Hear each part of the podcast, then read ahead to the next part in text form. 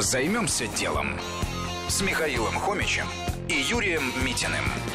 Бизнес на вакуумных часах или история успеха Вакуум Глоу.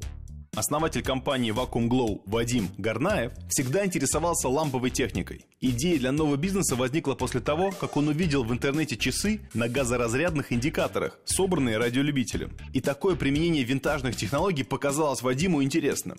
Выяснилось, что никто в мире не производит ламповые часы серийно в заводских условиях, а интерес к продукту есть. Так появилась задумка совместить ушедшие и современные технологии. Создать ламповые часы с управлением со смартфона, оснащенные датчиком и GPS-модулем. Производство решили разместить в России. Когда были созданы первые прототипы, казалось, что дело за малым, и найти хороших подрядчиков в кризис не составит труда. Каждая компания должна была биться за клиентов. Но на этапе поиска производителей команда столкнулась с проблемами, которые явились следствием банального нежелания производителей работать. Например, 20 компаний, в которые они обратились для изготовления стекла, отказались производить то, что нужно по причине сложности.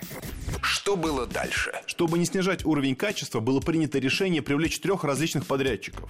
Производством упаковки также занимаются три различных компании, а корпуса изготавливаются на заводе в Томске. Все стадии производства и логистики Вадим контролирует лично. Первые часы пришли с производства спустя год, в декабре 2015 -го.